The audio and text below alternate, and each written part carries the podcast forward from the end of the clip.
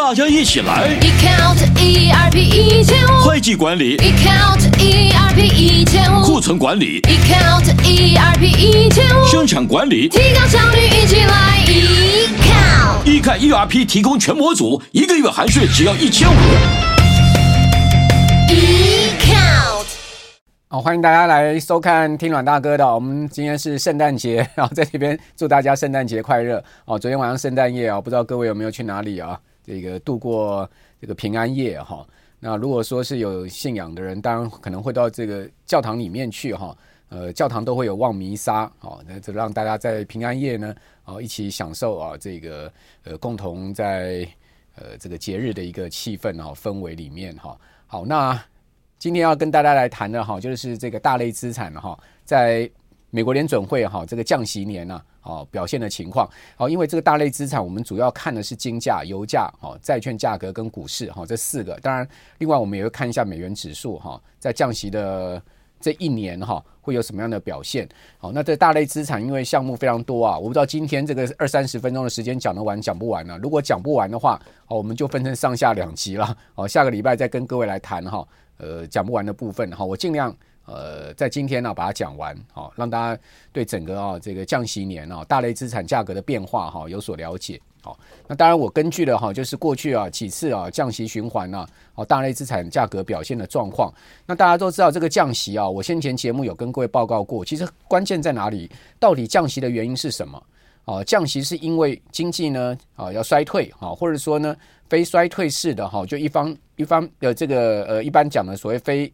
衰退式的预防式的降息，啊，这个预防式的降息是什么呢？就联总会啊，看到经济有衰退的可能，啊，或者说呢，有其他的这个非经济的因素，哈，金融的因素，哈，哦，可能造成经济的衰退。比如说呢，呃，黑天鹅的事件，好，银行啊，或者说地产部门啊，出现泡沫，好，银行出现了流动性的问题啊，好，这一些哦，都有可能造成啊经济的问题，好，就是金融市场的。问题呢，引导到经济的问题，哈，那这个联准会看到了这些状况呢，哦，它有可能呢，会是在这个呃呃呃这个情况出现啊，危机出现之前呢，就先行啊降息，哈，这个我们一般讲说这个叫做所谓的啊预防式的降息，或者说我们讲说这叫做呃非衰衰退式的降息。那我整理一下哈，过去四十年呐，哈，呃呃这个经济衰退哈。美国经济衰退哈，过去四十年哦，曾经在一九八零年代初期哦，曾经发生过两次的经济衰退。哦，那那两次的经济衰退呢，分别是在一九八一年跟一九八二年。哦，美国人呢称之为所谓的 double dip，哦，就是两次连着哈，在两年发生了这个经济衰退。那当然环境的背景啊，就是因为那时候石油危机嘛哈，呃，联总会主席 Volcker 哈把利率拉到二十趴哦。那导致了整个呃通膨啊，因为当时的通膨是大幅上升，而是一个恶性通膨的一个状况，好，所以当时的联总会主席呢，采取非常强硬的手段，好把美国联邦基金利率拉到二十 percent 以上哈，去压抑通膨。那这样的一个压抑通膨的情况，再加上能源价格的暴涨哈，就造成了美国哈所谓的 double dip 啊，这个 double dip 就是连续两年的经济衰退，好，一九八一年跟一九八二年，好，这个在八零年代初期哦，一个非常重要的经济事件。那一九八零年代之后呢，后面就没有再出现过经济衰退了，一直到什么时候呢？一直到这个呃一九八九年哦，一九八九年呃到一九九二年这一段时间呢，美国经济非常的不好。好，它的背景是什么？它的背景其实是一九八零年代，除了我们刚刚讲说能源危机以外，哈。美国的通膨大幅的上涨，哈，经济不好以外呢，另外呢，出现了所谓的储贷危机，英文叫做这个 saving and loan crisis，好，那其实这是横横跨在这个呃一九八零年代很重要的一个美国经济的美国金融市场的一个问题，好，那它真真正的爆发点大概在到一九八五年到一九九二年这一段时间，好，倒掉了蛮多这个呃所谓储贷机构，好，后来联总会去收烂摊子了，哈，那这叫 saving and loan crisis。哦，正式的一个爆发时间大概差不多是在一九八九年，哈，这个到一九九二年这段时间呢，造成了哦整个经济的一个衰退，好，那当时呢，呃，联准会在一九八九年的时候呢，也主导过一次降息，好，就是这个叫做衰退式的降息，好，那我们刚刚讲前面呃两次哈，一九八一年、一九八二年那时候呢，联准会利率是一直维持在一个非常高峰的一个状况，好，它中间。呃有降过一次之后呢，又拉到二十趴哦。如果各位回去看那个联邦基金利率的走势，你会发现哇，那个 Poker 发现哈、降息下去，通膨又上来，马上又把这个利率拉到二十趴哦，去压抑这个通货膨胀的情况。好，那另外呢，这个呃，一九九零年代呢，其实美国经济哈没有出现过什么衰退的状况。哦，但是呢，在这个时间点呢，联准会出现过啊两次的一个降息。哦，分别是在一九九五年跟一九九八年。哦，这两次的降息哈，呃，基本上我们讲说它是一个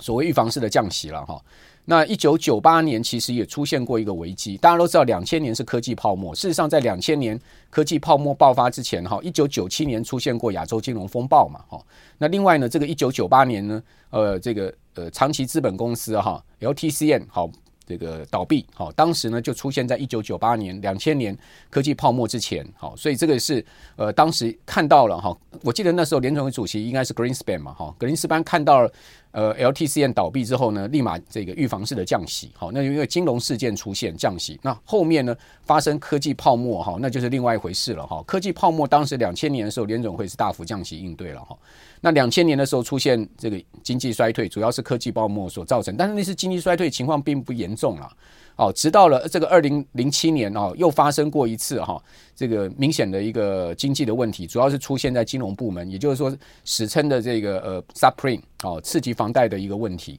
那次级房贷这个问题出现之后呢，导致了华尔街史上最大的一个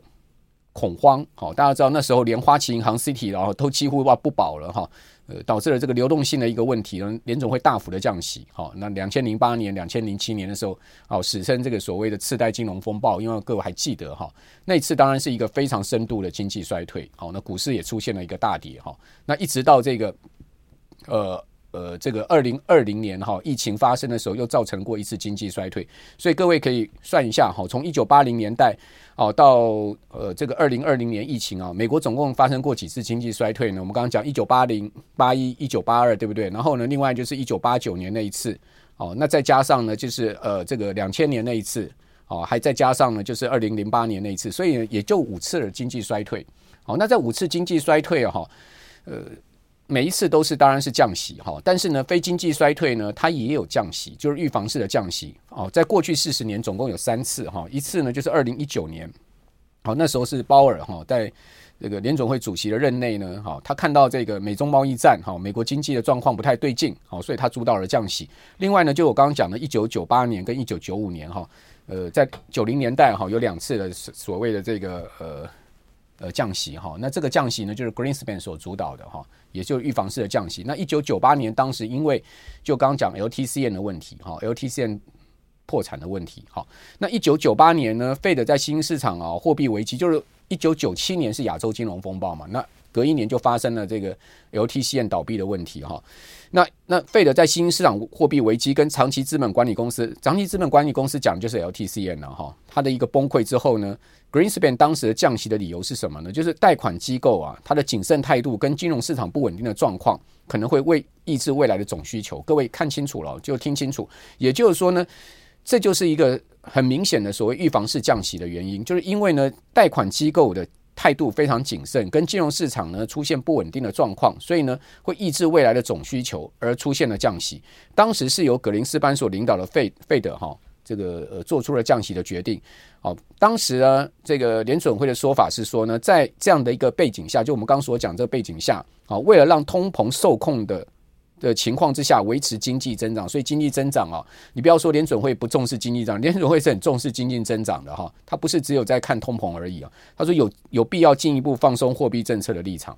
哦，所以这一次呢。呃，鲍尔的一个大转弯哦，当然也是看到经济的问题，当然也是看到哈，这个明年美国可能出现哈金融市场的问题啊，所以采取了这个所谓的预防式降息。所以各位可以呃回顾一下过去四十年美国的经济衰退跟呃利率走向哈，你会发现它有这样的一个状况，就是说我们一般来讲降息呢，我们就把它分成两种状况，好，一种就是说有经济衰退的降息，另外一种是非衰退式的降息。非衰退式降息一般我们就是说就是预防式的降息了哈。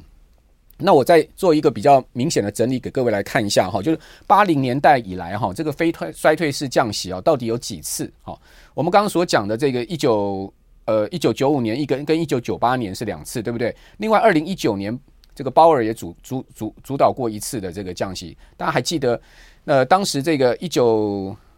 二零一九年那一次的降息哈，之前的这个利率是一路走升到二零一九年嘛，哈，当时是这个呃那个伯南克哦，在他任期的呃的的最后呢，主导了他任期最后的一次升息，哦，是从大概完结了二零一五年的年底，好一路往上升，慢慢的升，慢慢的升，哦，升到了二零一九年之后呢，鲍尔开始主导降息哈。那这是呃离我们最近的三次啊，所谓的降息是非衰退式的哈。那另外呢，一九八四年跟一九八七年哈有两次的降息，好，它也是一个非衰退式的降息。好，一九八四年那时候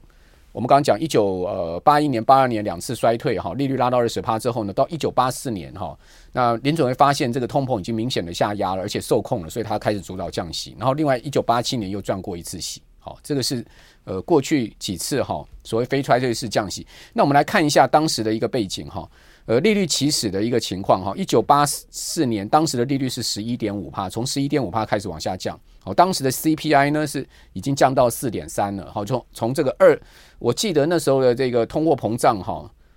非常严重，大概都是应该是两位数的一个通货膨胀。好，从两位数的一个通货膨胀呢，CPI 降到四。好，另外呢，GDP 当时呢是将近七趴的增长，哈，核心的 PCE 呢是三点七四。那一九八七年呢，利率就下降到七点三了，七趴的一个利率了，哈。呃，但 CPI 的部分呢也没有明显下降，还是在四趴左右。好，那 GDP 在明显下降到三趴了。那核心 PC 呢是三点四五。那一九九五年，各位看到它利率是六六趴，哦，起始降息的利率是六趴。哦，CPI 降到二点八，哦，然后 GDP。年比的情况是增长四趴，核心 PC 呢是二点三五。那一九九八年当时哈，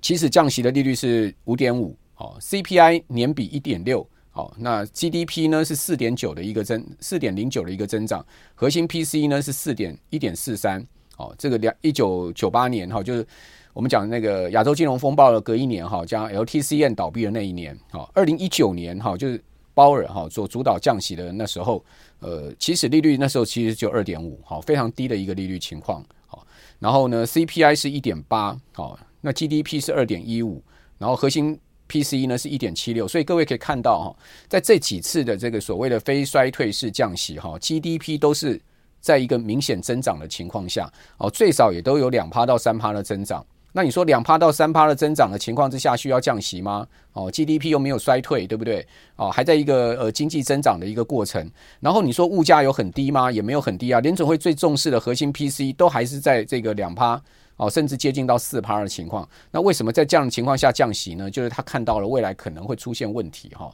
所以在经经济还在增长的一个过程中呢，就出现了这个降息的一个行动。好，那历次非衰退式降息的原因是什么呢？我们来看一下一九八四年哈，当时呢是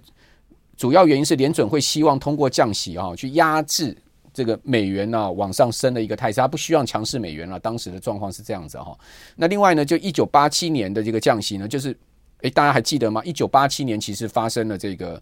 呃黑色星期一的股灾。哦，那时候 Greenspan 我记得他才刚刚当联准会主席嘛。好，一下飞机，好，他听呃费德的工作人员跟他讲说呢，主席，好，这个股票市场大跌哈，也把他吓了一跳。之后呢，联准会为了稳定市场，好，而采取了宽松货币哈，将联邦基金利率下调到六点五。那一次呢，是因为哈股灾。好，一天暴跌了二十二趴，好，道琼斯当天就跌掉超过两成，好，所谓的史称的黑色星期一，好，那一九八七年，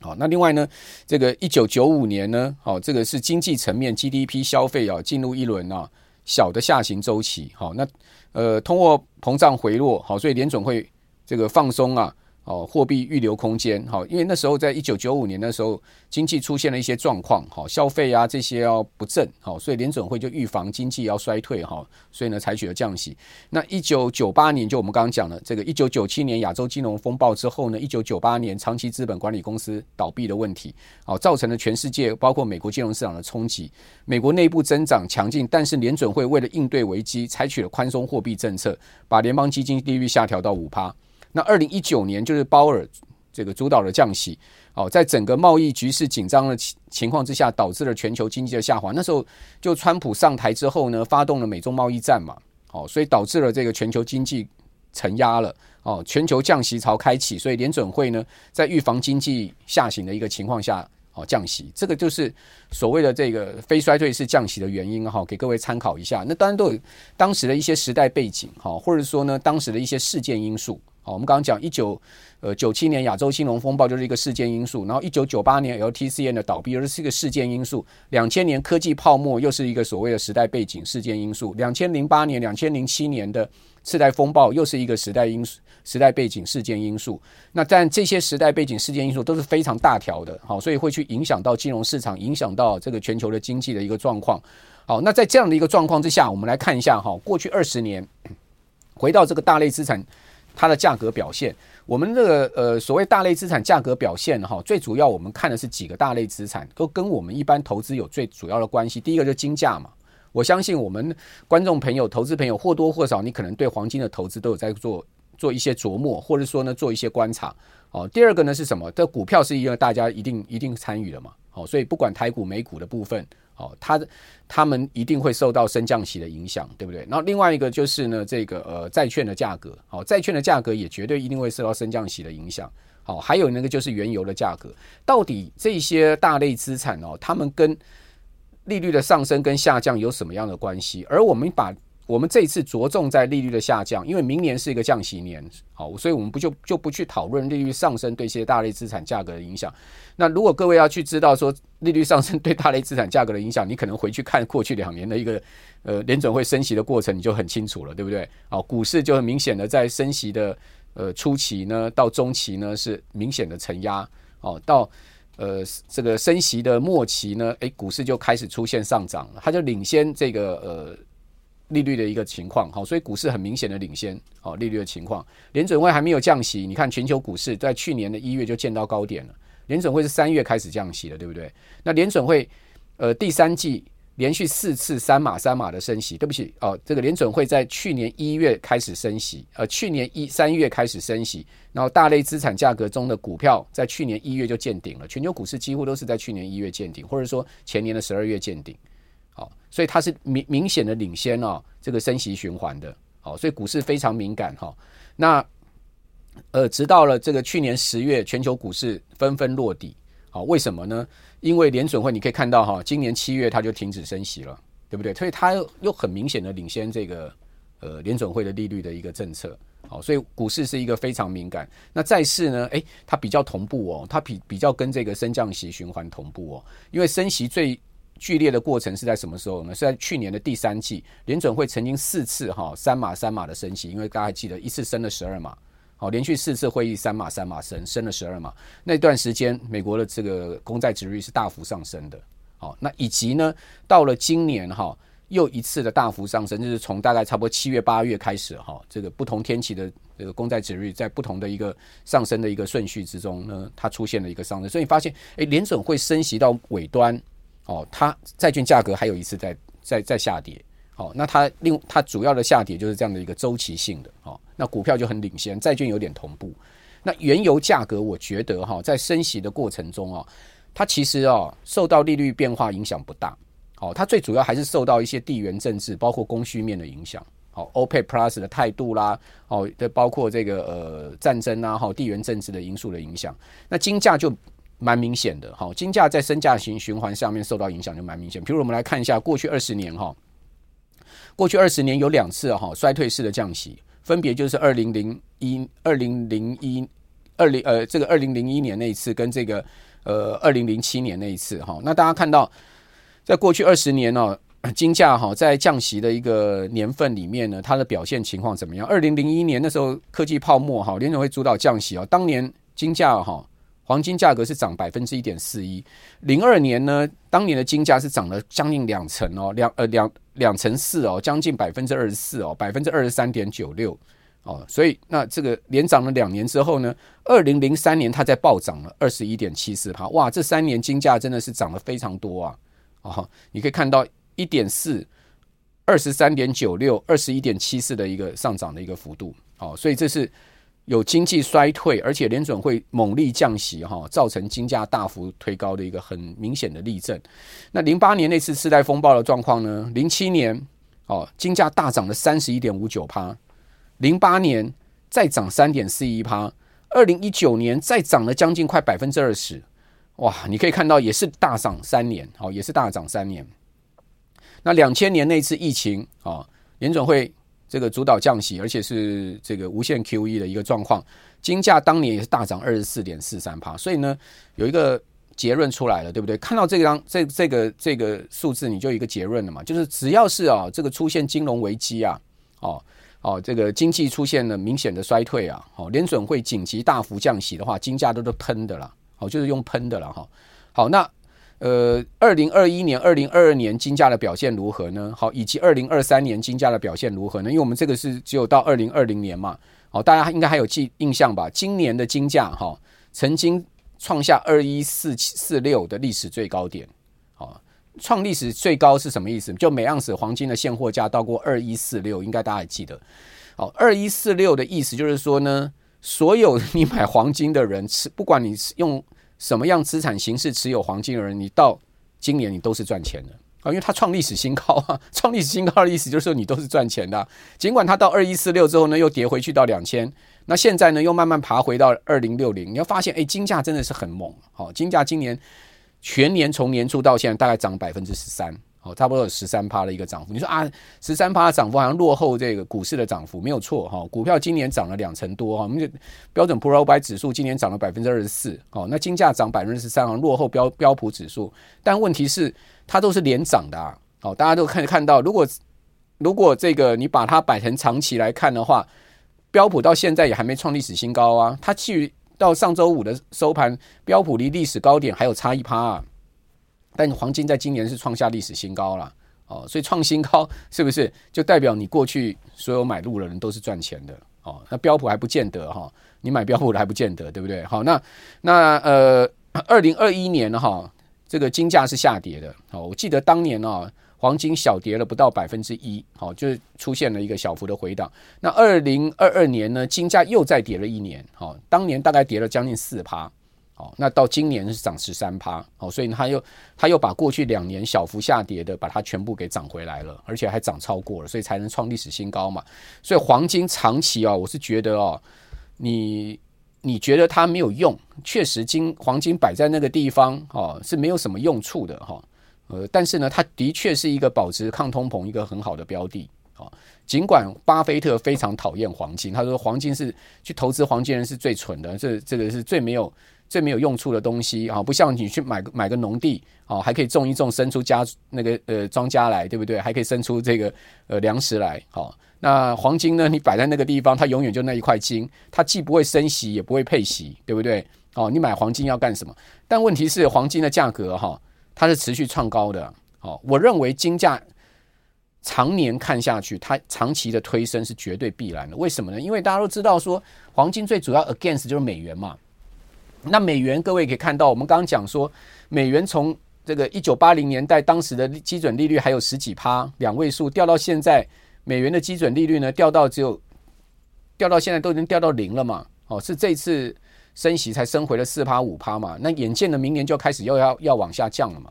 那再加上美国的印钞印的越来越多，对不对？货币的价值是持续在下降的，美元指数的高点是一波比一波低的。你看过去四十年美元指数的三波高点。那没没有一波它能创前波新高的嘛？所以呢，黄金 against 美元的情况之下，相对美元运印印越来越多，黄金就是这么多哦，它没有办法再挖更多的金矿出来的情况之下呢，你说哪一个保值呢？对不对？长期呢，这是就是一个所谓的价值替换的问题。好，这是值得大家思考的一件事情哈。好，那这就是为什么金价可以创历史新高。好，因为呢，毕竟就是全世界的钱哦，它还是会有一部分哈。很明显的流入到黄金去做中长期的这个所谓的呃储备，好，各国央行的买盘也是一样嘛。大家可以看到，其实有很多国家的央行是不断的在增持黄金的嘛。好，中国大陆的人民银行就不断的不断的在买黄金嘛。哦，但是它是不断的不断的什么在卖美债嘛。哦，卖了美债的钱呢，拿去买黄金嘛？为什么？好，这个当然有它的道理，对不对？我们回到这个九零年代来哈，我们看一下降息对金价的影响哈。那九零年代来呢？我们刚刚讲说，就看更长期了，好，就是过去过去三十几年了，好，我们刚刚看的那两次是过去二十年，对不对？二十年的那两次降息都是衰退式降息，哈。那我们再如果把我们的视野再放久一点哈，放长一点，我们去看到呃一九八九年那一次的降息哈，一九八九年那一次的降息呢，就是到一九九五年、九八年，一九八九年那一次的降息是有衰退的哦，好，那次是衰退式的降息，就是我刚刚讲说一一直一直到一九九二年哈，那次是一个衰退式的降息，好，那次衰退式的降息。各位还记得我刚刚所讲的一个背景哈，就是呃这个 saving and loan crisis 好，就是储贷危机。好，储贷危机所造成的一个经美国经济跟金融市场连接出来的一个 trouble 之后呢，联准会的一个降息。好，那一九九五年九八年是一个非衰退式降息，预防式降息，那二零零一年零七年哈，当然就是所谓的呃一个是科技泡沫哈，那个另外一个是次贷风暴的一个降息。好，那我们可以看到呃在这几次里面哈。金价涨最多的哈，如果我们看到这个降息的十二个月后，哦，从第一次 car rate 哦，就是 rate cut 第一次利利率第一次的调降哈的十二个月后哈，分别他们的这个涨跌的情况是怎么样呢？一九八九年那一次它是跌了四点六趴，哦，一年后降第一次降息的一年后，它跌了四点六 percent。九五年那一次呢是涨了一点三六，九八年那一次呢它是涨了零点五一。然后呢，两千年那一次呢，一年后它是涨二点六一，好，然后两千零八年它是涨了十七点六九，将近十八趴。所以没有发现哈，其实有个很明显的状况，就是呢，这个两千年以后，哦，它金价对降息哈有非常敏感的反应，但是两千年前呢，两千年以前反应并不敏感。哦，我觉得有几个原因啦。第一个原因呢，两千年后。它所发生的这个降息呢，都是金融事件哈所导致出来的经济的问题。那这个联准会的大幅降息呢，促使了金价大幅上涨，这是一个原因。第二个原因是什么呢？就两千年之后啊，美美国啊国债大量的这个增加。好，大家知道 美国的国债哈，在奥巴马当总统之前呢，我们美国现在国债的这个债务上限已经到到了这个三十几兆美金了，对不对？所以今年还调高。六月调高嘛，当时是三十一点六六兆，我如果没有记错这个数字，那时候已经顶到顶了，顶到这个 debt ceiling 了，顶到债务天花板了。所以经过美国两两党国会协商之后，再把债务提高，哦，债务的这个上限提高，我认为美国国会终究会去啊。可能会讨论一个 说永久废除所谓债务上限这个事情了，不要每一次在搞这个所谓的债务上限是这个是什么火车对账哈，到最后才要去讨论哈，然后呢，大家大家在那边 bargain 哈，然后呢，为了为了为了一些筹码的问题，对不对？哦，到最后这一劳永逸就是干脆取消所谓的所谓的这个债务上限这件事情，没有债务上限，你爱印多少钞票就印多少钞票，你爱发多少债就发多少债。好，不管怎么讲了哈，美国的这个呃政府。政府的债务余额啊，在在奥巴马当总统之前，各位知道吗？是不到十兆美金的，现在已经来到了三十几兆美金了。所以这就几位伟大的总统呢，把美国美国的这个呃国国家的债务呢膨胀了好几倍。一一一一位伟大的总统就是奥巴马，另外伟大的总统呢就是川普，再来一代一位伟大的总统就是拜登。哦，这三位总统呢就增加了二十几兆美国的国债。哦，就大量的这，就是在在两千年之后，哦，美国的这个债务大量的这个爆发出来，好，就是这样的一个情况。所以呢，两千年是一个主要的分水岭。所以为什么我们刚刚讲说两千年之后金价哈大幅的上涨哈？我觉得这是另外一个原因，除了就是说金融事件紧急降息以外哈，另外一个就是说呢。美国这个长期啊大量的印钞，而且是暴增式的印钞哈，在导致了这个政府财务的问题，在利息支出上面的一个压力等等啊哈，终究哈黄金的这个价值啊又更被凸显了。好，那两千年前没有这么明显的一个状况。好，这个是这张表提供大家参考，当然里面细部数字还很多了哈。以后如果各各位有有时间的话，你可以把它截图下来，再去再去再去自己自己去。找出一些逻辑来，我今天大致上讲大逻辑给各位参考，因为这张表上面有这个降息前一个月金价的表现，好，降息后一个月、降息后三个月、降息后六个月跟降息后九个月的一个金价表现，然后呢有平均表现，还有中位数表现，还有最大涨幅跟最最大跌幅，好，所以这个表是蛮复杂，要把它全部讲完要花很多时间，所以我做一个比较大逻辑的整理给各位参考，哈，那已经讲到这边已经都。快到等一下呢，财经一路发节目了哈。那还有这个大类资产，还有原油、股票哦，美债还没讲呢哈，所以呢，我们就留在下礼拜吧。今天的时间肯定是讲不完了，如果硬讲的话哈，也没有意思，讲得太快，哈，讲得太急哦，讲不详细，其实也没有太大意思，所以我们就留在